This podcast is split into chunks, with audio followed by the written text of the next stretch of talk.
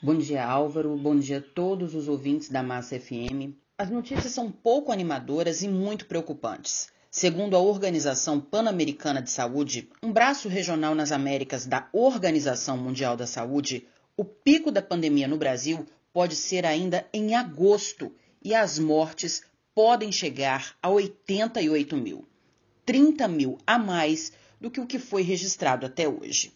Mas a diretora-geral da organização, Carice Etienne, deixou bem claro que essa situação ainda pode ser revertida se o país fortalecer as ações de combate à Covid-19. As ações, segundo ela, vão desde aumentar a testagem da população a rastrear os doentes, além de manter o uso das máscaras e o isolamento social. Ou seja, levar a sério o que os médicos e outras autoridades em saúde vivem reforçando não está na hora de afrouxar os cintos. Para a epidemiologista capixaba Etel Maciel, o Brasil deverá sofrer as consequências de decisões erradas tomadas desde o início da pandemia. Difícil a gente falar sobre o pico da pandemia quando o Brasil vem se comportando de forma muito diferente dos outros países. Todos os outros países, no quinquagésimo dia, a pandemia já tinha atingido um topo de mortes, né, um pico de mortes, já estava numa curva descendente. No Brasil, nós já temos mais de 120 dias e continuamos a crescer.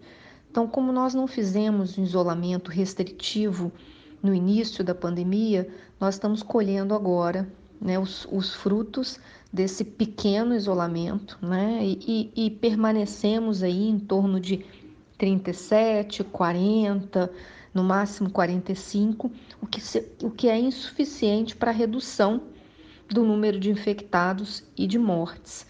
Então, infelizmente, a OPAS nos mostra aí uma nova é, possibilidade, analisando os casos no Brasil, porque você tem momentos diferentes da pandemia nos estados, enquanto uns já estão atingindo uma certa estabilidade, outros ainda estão começando.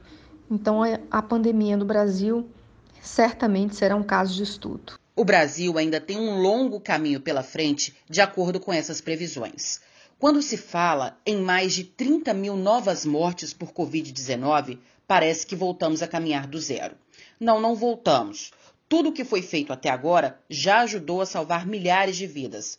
O problema é que as pessoas, pelo que a gente vê nas redes sociais e nas conversas, estão se cansando do isolamento. E não é mesmo fácil. Já estamos há mais de 100 dias vivendo sem nos abraçar, sem ver quem a gente ama, sem passear. E não ver uma luz no fim do túnel dá a impressão de que tudo isso foi em vão. Mas não foi. No mês passado, a Universidade de Washington chegou a estimar 166 mil mortes por Covid no Brasil, também para o início do mês de agosto. Já conseguimos reduzir essa projeção para metade. A cada dia que você fica em casa, a cada dia que você respeita o uso da máscara, que você não expõe as pessoas e não se expõe, você ajuda a salvar vidas.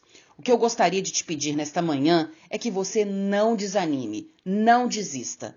A gente só vai conseguir vencer a doença com a vacina ou com as nossas atitudes. A vacina só deve vir no fim do ano. A gente não pode esperar tanto. A gente precisa de uma solução mais rápida e essa solução passa por mim, por você. Posso contar com a sua empatia? Bom, eu sou Adriana Marques, para o microfone aberto da Massa FM. Eu volto com vocês.